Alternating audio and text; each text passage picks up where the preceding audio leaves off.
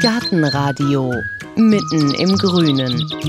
Ich bin dann mal weg, heißt diese Gartenradio-Folge, denn wer sich in diesem Frühjahr mit Garten- und Balkonbesitzern unterhält, der hört oft so Sätze wie der Rosmarin ist so braun, ich glaube, der ist erfroren. Oder das Johanniskraut, das sieht komplett trocken aus. Kommt da noch was? Soll ich jetzt alles zurückschneiden, was braun ist? Oder muss das ganz raus? Oder soll ich noch warten?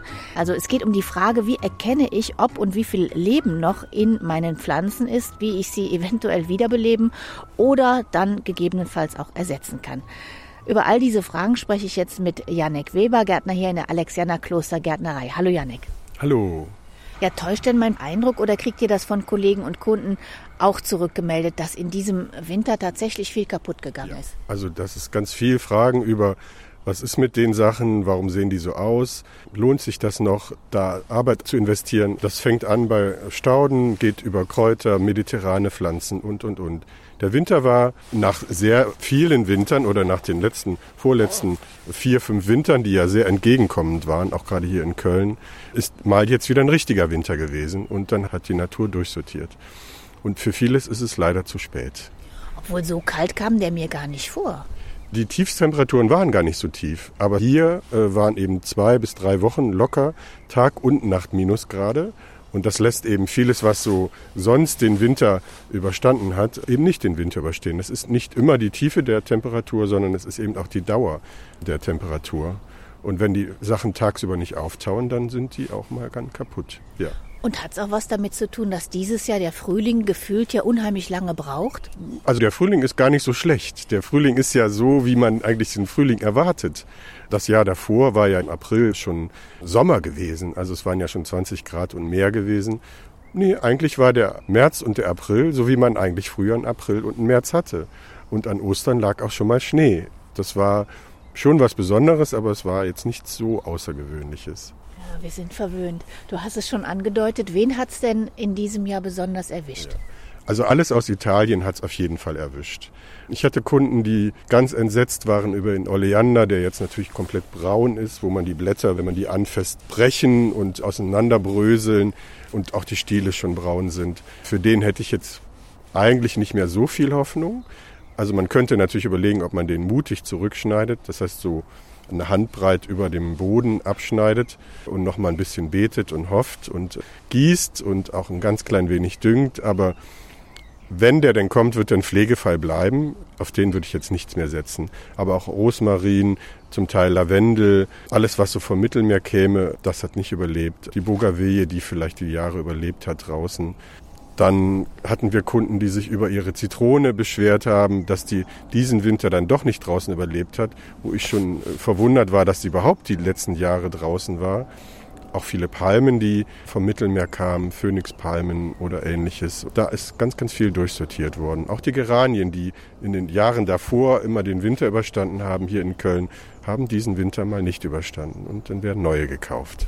Und du hast gesagt, selbst wenn man jetzt zum Beispiel den Oleander zurückschneidet, dann wird der so vor sich hin mickern. Warum? Der könnte doch schön von unten wieder neu kommen. Das Problem ist ja, dass ja nicht nur der oberirdische Teil geschädigt ist, sondern eben, dass vor allem die Wurzel geschädigt ist.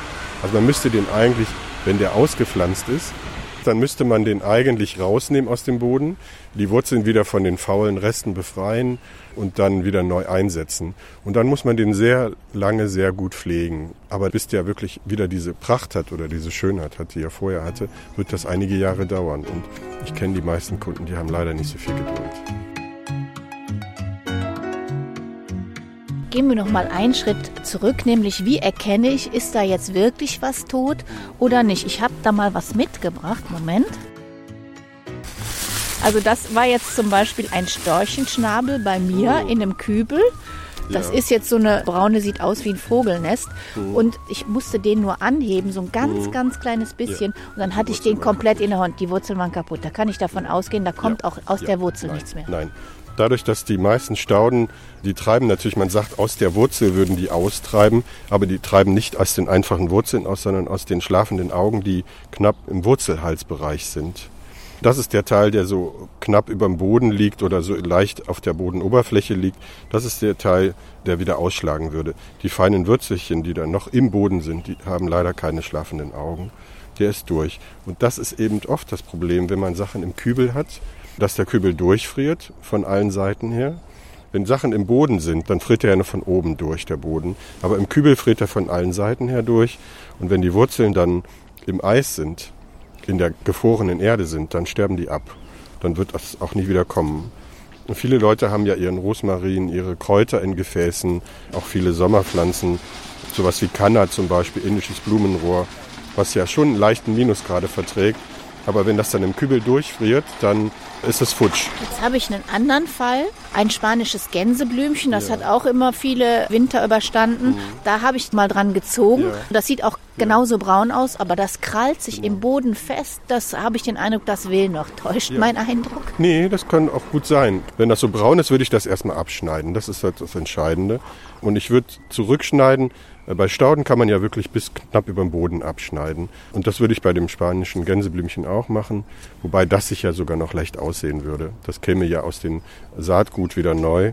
Aber bei den echten Stauden, die sich eher wenig aussehen, sondern immer nur aus dem Boden, aus den Wurzeln kommen, da würde ich mutig das alte Laub abschneiden, damit das auch nicht die Pflanze noch erstickt, sondern damit da ein bisschen Luft dran kommt, damit ich auch vielleicht ein bisschen Dünger in den Bereich streuen kann, Wobei man sagen sollte, Dünger ist ja keine Medizin, sondern ist nur Nahrung. Aber sie sollten da nicht hungern jetzt im Frühjahr, darum geht's ja. Sauber machen, abschneiden und ich würde den Sachen bis Mai geben, bis Ende Mai. Und wenn dann nichts passiert, dann passiert nie wieder was. Okay, aber der Zupftest ist entweder habe ich es dann in der Hand, dann muss es raus oder genau. es steckt noch ja. Leben also drin. Also wenn ich dran ziehe und die Sache kommt mit, dann will die auch mit auf den Kompost, dann ist es vorbei. Dann haben wir schon gesagt, ich kann es erkennen, wenn ich ja braune, vertrocknete Blätter sehe.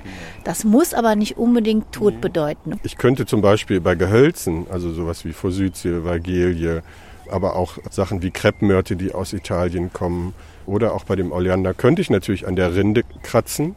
Und wenn es unter der Rinde noch weich ist und grün ist und auch leicht feucht ist und nicht aussieht wie ein abgeschnittener, trockener Ast, eben brüchig und bröselig, auch nicht feucht auf der Haut, wenn man drüber streicht. Also wenn das noch grün und frisch ist, dann hat man noch gute Chancen, dass es wieder austreibt. Ansonsten ist die nämlich auch weg. Man könnte es ja probieren. Man fängt im oberen Bereich an zu schneiden. Das empfehlen wir bei Rosen, wenn die zurückgeschnitten werden. Man guckt, bis wohin die zurückgefroren ist und schneidet erstmal bis in den Bereich, der noch grün ist und frisch ist. Und so könnte man das bei den mediterranen Sträuchern oder bei mediterranen Kräutern auch machen. Man fängt oben an und arbeitet sich dann in 10 oder 5 Zentimeter Schritten nach unten und hofft, dass man irgendwann in den Bereich kommt, wo dann wieder Leben unter der Rinde ist. Und wenn ich dann zum Beispiel einen Rosmarin habe, der hat äh, noch ganz viele braune Nadeln, mache ich die ab dann oder lasse ich die dran? Kräftig kann man kräftig schütteln. Das Problem ist bei, gerade bei Rosmarin, der ist eigentlich ja immer grün. Also der sollte ja im Winter so bleiben, wie er im Sommer auch ist. Da hätte ich wirklich sehr wenig Hoffnung. Du könntest da natürlich diesen Schnitttest von oben nach unten machen, aber wenn der alle Nadeln, also alle Blätter sind ja nadelartige Blätter, verloren hat, dann kräftig schütteln und wenn da nichts mehr dran ist, mm, kein gutes Zeichen. Und dann noch die Frage Lavendel, hast du auch schon angesprochen.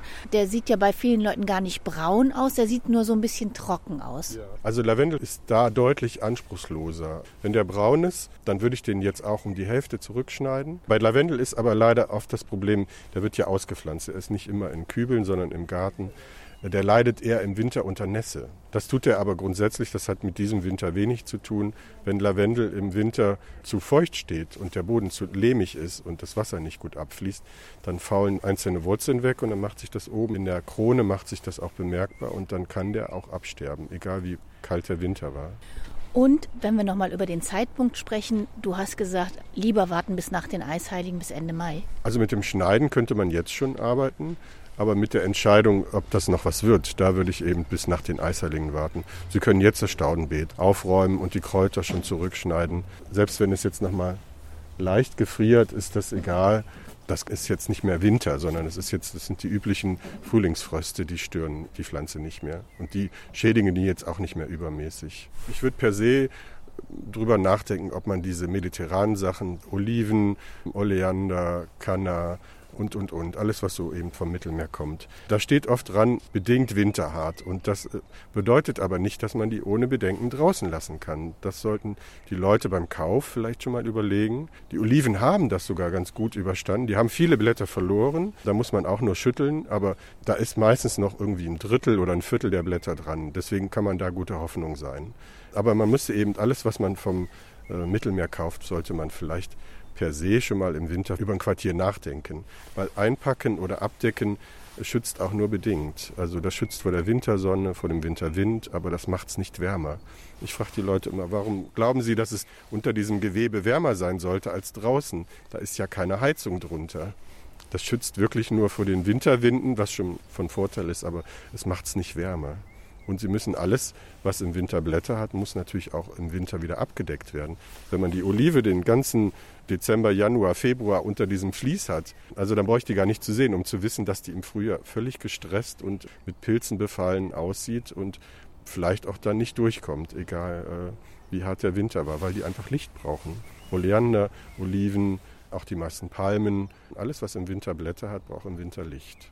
Aber wo wir jetzt schon beim Thema Abdecken und Mäntelchen sind, jetzt gibt es ja viele Obstbäume, Pfirsiche zum Beispiel, da ist es nun mal zwei Tage warm, schon sind die in Blüte und dann sieht man wieder Frost. Das bringt dann nichts, nachts ein bisschen Mäntelchen drum? Gerade für die frühlingsblühenden Obstgehölze, also Mandeln, Aprikosen, Nektarinen und Pfirsiche, doch, das bringt schon was. Nachts einfach ein, sei es ein Bettlaken, wenn man nur eine kleine Pflanze hat oder ein Vlies drüberlegen, das bringt ja etwas, wenn die Temperatur um die 0 Grad herum tendiert und tagsüber ja wieder schön ist. Dann ist das in Ordnung. Aber das bringt nicht den ganzen Winter durch was. Der Vorteil ist bei den Frühlingsblühenden, wenn man ein bisschen Glück hat, dass die Winternächte dann nicht so kalt sind und die dann bestäubt sind, die Blüten. Wenn dann, nachdem die bestäubt sind, noch der Frost kommt, dann schadet denen das nicht mehr. Die Blüte ist dann bestäubt und ist dann auch mit ihrer Arbeit fertig und muss dann nur die Frucht bilden und ist nicht mehr dem Frost ausgesetzt. Okay, also wenn ich kleine Bäumchen habe, dann kann ich das durchaus versuchen, nachts mal ein paar Nächte Mantel drüber und hoffen, das klappt. Also für so Einzelstücke ist das ganz sinnvoll. Für die Obstbauern ist das ein bisschen komplizierter. Die machen ja dann eine Nachtbesprühung, damit die Blüte einfriert. Aber das ist für einen Laien, glaube ich, viel zu aufwendig. Und dann gibt es zum Thema Ich bin dann mal weg noch eine Höreranfrage. Und zwar hat sich da eine Thuja-Hecke verabschiedet. Und da ist jetzt zum ersten die Frage, da fällt ja unheimlich viel Biomasse an. Was hm. mache ich damit? Nicht auf dem Kompost, ne? Nee, das ist halt schwierig, die zu kompostieren. Das ist wie die meisten nadelartigen oder Koniferen. Bis das verrottet, das dauert ewig. Was man machen könnte, ist, man könnte das alles häckseln und daraus dann Rindenmulch machen und dann unter den Sträuchern, also jetzt nicht gerade unter den neuen Sträuchern, die dann vielleicht hingepflanzt werden, aber unter alten Sträuchern als Rindenmulch verwenden oder für den Gehwegbereich als Rindenmulch verwenden. Aber kompostieren ist schwierig mit dem Bereich. Man müsste es wirklich sehr, sehr klein machen, damit es dann nach Jahren mal kompostiert ist. Und da, wo eine Thuja-Hecke stand, kann ich da gleich wieder was? Nein. Nein. Also zumindest keine Thuja wieder pflanzen. Äh, man könnte andere Sachen setzen. Ich würde nur nicht wieder äh, Nadelgehölze dahinsetzen. Und man müsste den Boden sehr, sehr gut mit frischer Erde, mit Kompost, mit Pflanzerde oder Blumenerde aufbessern. Und das heißt tiefgründig aufbessern. Die alten Wurzeln der Thuja müssten rausgegraben werden und dann würde ich den Boden mindestens zwei Spatenblatt tief lockern und mit frischer Erde aufbessern. Und dann kann man wieder neu pflanzen, dann könnte man eine neue Hecke setzen, aber vielleicht dann nicht gerade wieder eine Thuja. Mehr was naturnah. Äh, etwas, was vielleicht dann besser hier in diese Breiten passt, weil auch das haben wir festgestellt, dass diese Lebensbäume, heißen die ja auch auf Deutsch, oder auch die Scheinzypressen, Chamazyparis, dass die in unseren Breiten die Winter nicht immer so gut überstehen und auch eben mit den Sommern nicht so gut klarkommen. Das ist eben kein Trockengehölz, sondern äh, das ist eine Pflanze, die dann auch im Sommer gegossen werden muss. Und das ist bei einer alten, etablierten Hecke, denken die Leute selten dran, dass man vielleicht mal die Hecke gießt, die Lebensbaumhecke. Und das Schöne ist ja bei all dem Traurigen, wenn was weg ist, es ist Platz für Neues. Neues. Ja, genau. Neue Ideen, neue Planungen. Und es gibt so viele Möglichkeiten für den Garten. Und es gibt so Sachen, die das sehr, sehr schnell füllen würden, äh, indem man die einfach nur hinsetzt. Und die werden dieses Jahr schon Hingucker sein. Wie unsere klassischen Sommerknollen oder Zwiebeln. Äh, die füllen so Lücken, die entstanden sind im Staudenbeet oder in den Balkonkästen, sehr, sehr schnell. Also da hätten wir ein Express-Nothilfe-Kit für Lücken, sagst du. Und was ein wunderschönes Kit vor allen Dingen, ja. Und da haben wir jetzt also sommerblühende Zwiebel- und Knollenpflanzen. Ja. Haben wir wieder die Unterscheidung Zwiebel ja. und Knolle? Ja, Zwiebel ist halt botanisch was anderes als eine Knolle. In der Zwiebel ist schon die Blüte angelegt. Eine Knolle ist einfach nur ein Speicherorgan für Reservestoffe. Natürlich sitzen an den Knollen auch schlafende Augen, aber es gibt eben echte Zwiebeln wie hier die Lilien. Und es gibt eben Knollen wie die Begonie oder die Dahlien. Das sind so die bekanntesten Knollen. Etwas unbekannter zum Beispiel hier diese Steppenkerze und, und, und. Dann fangen wir doch an mit den sommerblühenden Zwiebelpflanzen. Bei Zwiebelpflanzen denken wir eigentlich immer an das Frühjahr. Ja. Aber was gibt es denn da alles für den Sommer? Für den Sommer ist eben hier die Lilie eigentlich das Entscheidende oder Schönste, was es gibt. Und die gibt es wirklich in äh, den schönsten Farben von Gelb über Orange, Rosa, gefüllt, ungefüllte Sorten haben wir da. Wobei die meisten eigentlich ungefüllt sind. Es gibt sehr niedrige Formen, die in der Kniehöhe bleiben. Und es gibt auch man nennt das Tree, Baumlilien nennt man das. Die werden dann mannshoch, 1,80 Meter können die groß werden. Also da gibt es für alles eine Möglichkeit, für den Garten oder für den Balkonkasten. Da sind die sehr, sehr schön. Also die können unterschiedlich hoch werden, die Lilien, die haben unterschiedliche Farben. Wie lange kann ich mir den Garten damit bunt gestalten? Also es ist jetzt nicht extrem lange blühend bei denen. Die blühen so im Mai, Juni herum auch noch den Juli schaffen die, wenn die sich wirklich wohlfühlen. Aber bis in den Herbst blühen die leider nicht. Der Vorteil ist bei denen allerdings, wenn die einen schönen sandigen Platz haben, die mögen wirklich durchlässigen sandigen Boden, keinen lehmigen Boden, dann könnte man die sogar mit etwas Laubabdeckung im Winter drin lassen und käme nächstes Jahr wieder. Und ansonsten muss ich die rausholen? Ansonsten muss man die im Herbst rausnehmen. Wenn die Stängel dann gelb werden und die in Herbststimmung kommen, äh, dann gräbt man die Zwiebel raus und setzt die dann nächstes Jahr im Frühjahr wieder ein. Aber ähm, die habe ich jetzt wirklich schon ein paar Jahre im Garten und fühlen sich wohl und werden auch mehr. Also sie vermehren sich auch. Das geht so in die Richtung wie die Narzissen oder wie Allium zum Beispiel, der auch im Garten immer mehr wird. Auch wenn man die rausholt. Du holst die raus Wenn oder lässt du die drin? Ich habe mal welche rausgeholt, um die dann auch im nächsten Jahr woanders hin zu versetzen. Ich habe dann aber festgestellt, dass die jungen, die Brutzwiebeln, die im Boden waren, an der gleichen Stelle dann geblieben sind. Die habe ich dann übersehen gehabt und dann habe ich an zwei Stellen welche gehabt. Und die, die ich rausgenommen habe, die waren im nächsten Jahr dann auch wieder schön gewesen. Nee, es hat gut funktioniert. Also Lilien gehören zu den sommerlichen Zwiebelblühern. Welche noch? Ansonsten die erwähnten Allium, die Zierlauch. Das ist halt eher später, später Frühling, früher Sommer ist das. Das ist auch eine echte Zwiebel. Die könnte man so aufschneiden und würde sehen, dass die aussieht wie so eine ähnlich einer Gemüsezwiebel. Die kennt man als Kugellauch oder als Zierlauch. Sehr schöne gerade Stängel, auf denen dann von klein bis groß äh, verschiedene Blüten sitzen. Und da gibt es sehr, sehr frühblühende Sorten und es gibt aber auch sehr schöne spätblühende Sorten. Eine Sorte wäre zum Beispiel Millennium, das ist also eine kurze, kompakte, die fängt erst im Juni an zu blühen und blüht dann wirklich bis in den September hinein. Das wären Sachen, die man wirklich den Sommer durch hat. Eigentlich fast absolut winterhart. Ja, das sind so die typischen Zwiebeln, richtige Zwiebeln. Aber dann muss es an was anderem liegen, weil das kenne ich auch, dass die nicht wiederkommen. Die schmecken dann wahrscheinlich Wühlmäusen oder irgendwem. Ja, bei den Allium ist das wirklich schon mal, dass die Wühlmäuse die mögen. Aber Allium mag eben auch einen äh, durchlässigen Boden. Also je sandiger und ähm, durchlässiger der Boden ist, desto besser kommen die wieder. Lehmiger Boden sortiert im Winter durch. Und dann hat man das erste Jahr, wo man die pflanzt, sehen die immer toll aus, die Sachen. Und im zweiten Jahr, vielleicht kommen da noch mal ein paar Blätter, aber mehr auch nicht. Und dann weiß man, da war der Boden nicht gut durchlässig genug. Und dann äh, sind die weggefault.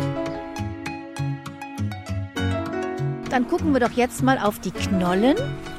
Da hast du eine Begonie in der Hand. Ja, und da sieht man auch wirklich jetzt hier, kann man direkt mal aufmachen.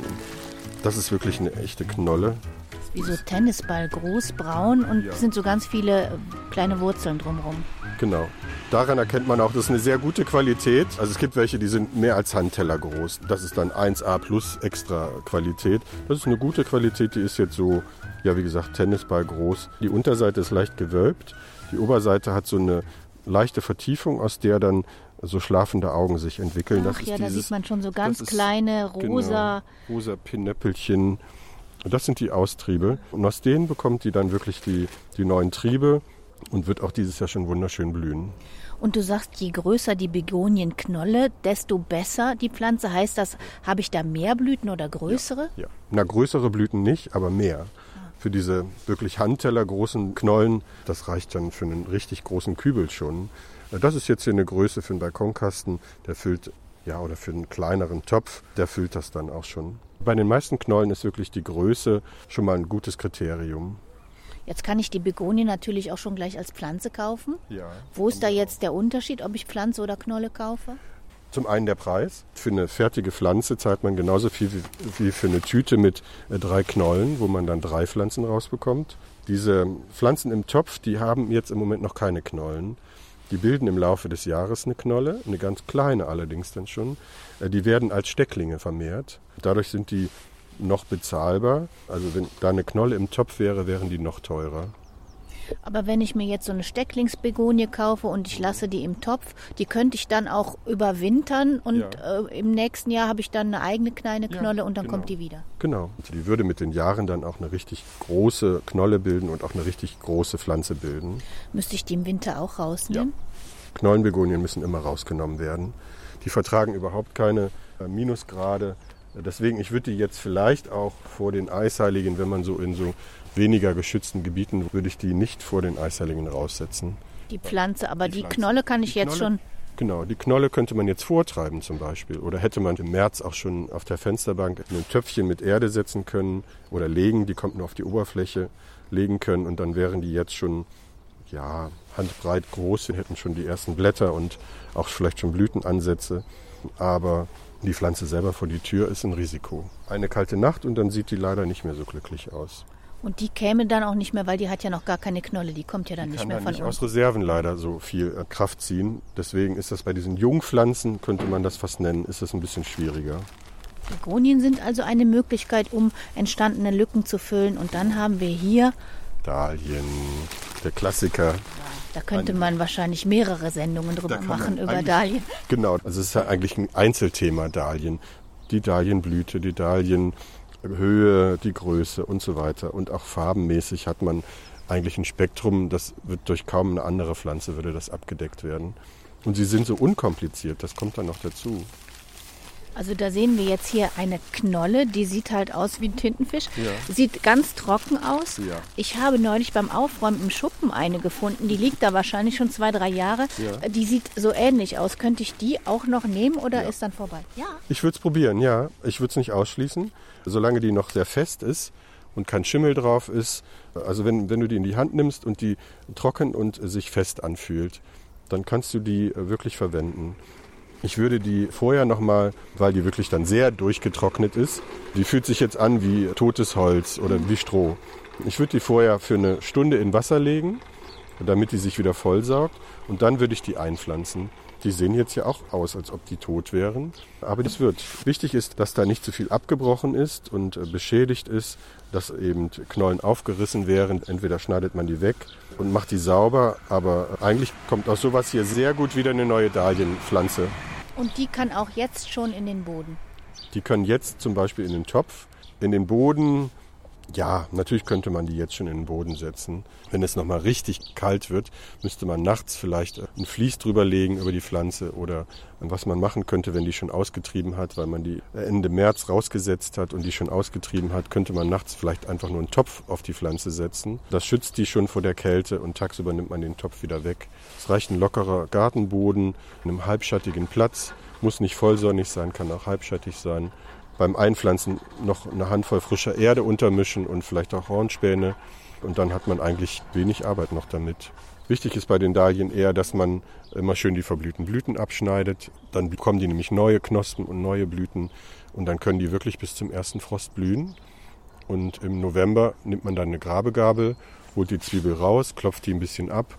Die Knolle klopft die etwas ab, befreit die ein bisschen von Erde legt die in eine Holzkiste, die mit Papier ausgeschlagen ist, macht vielleicht ein bisschen Sand auf die Knolle und dann hat man wieder Ruhe. Also ich habe meine Dahlien die letzten fünf Jahre im Garten gehabt. Ich bin gespannt, ob es dieses Jahr wieder was wird.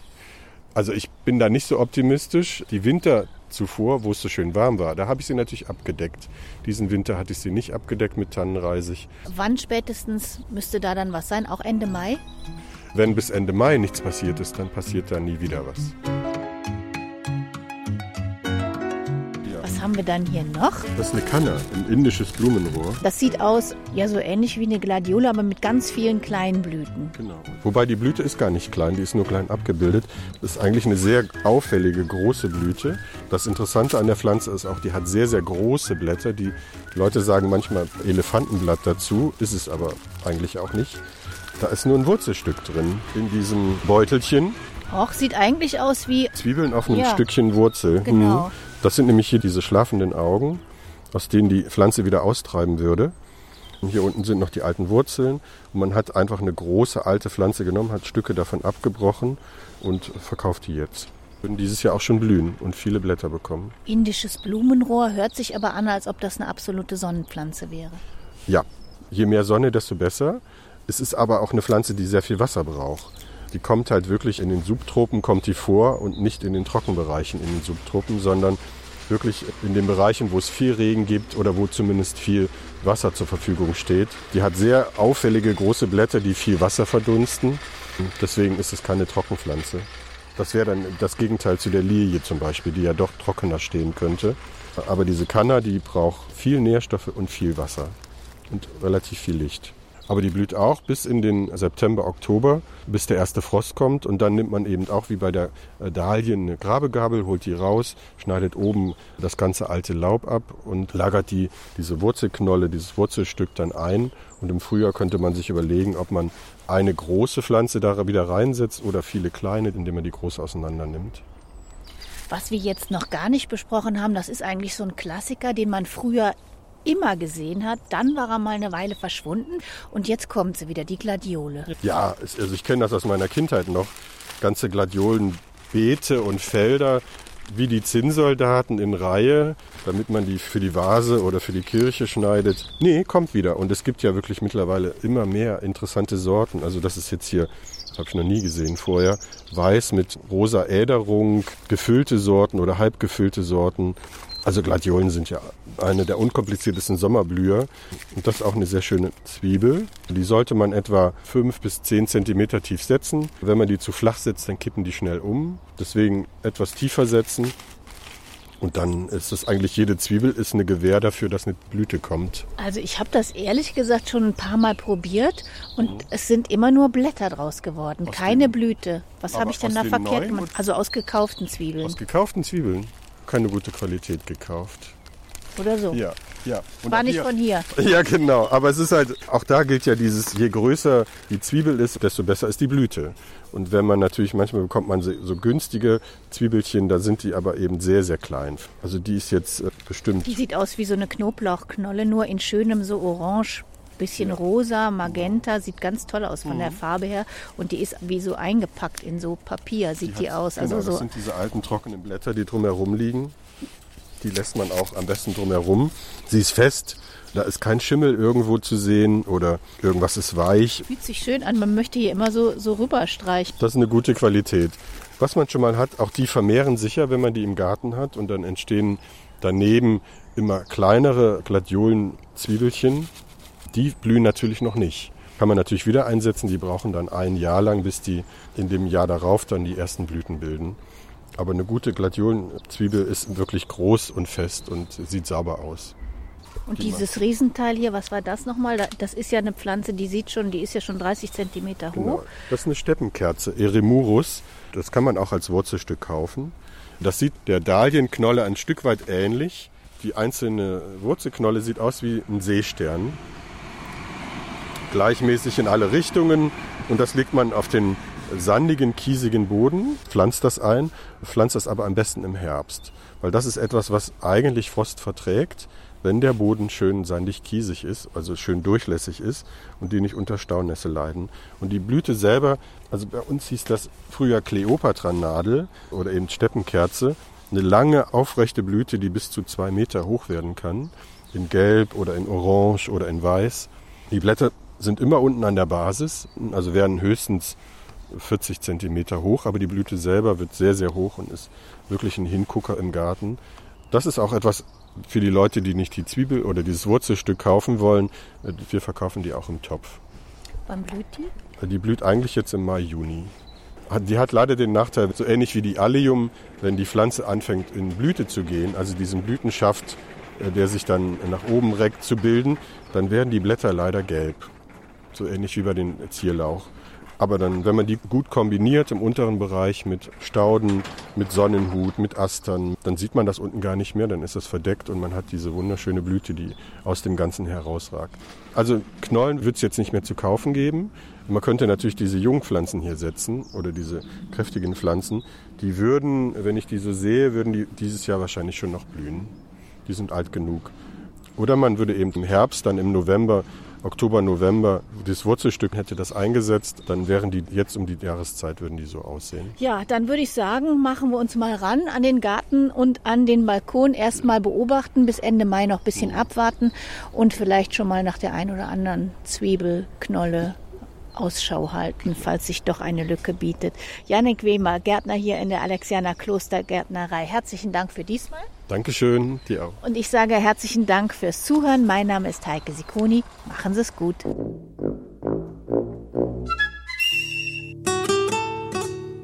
Gartenradio Gezwitscher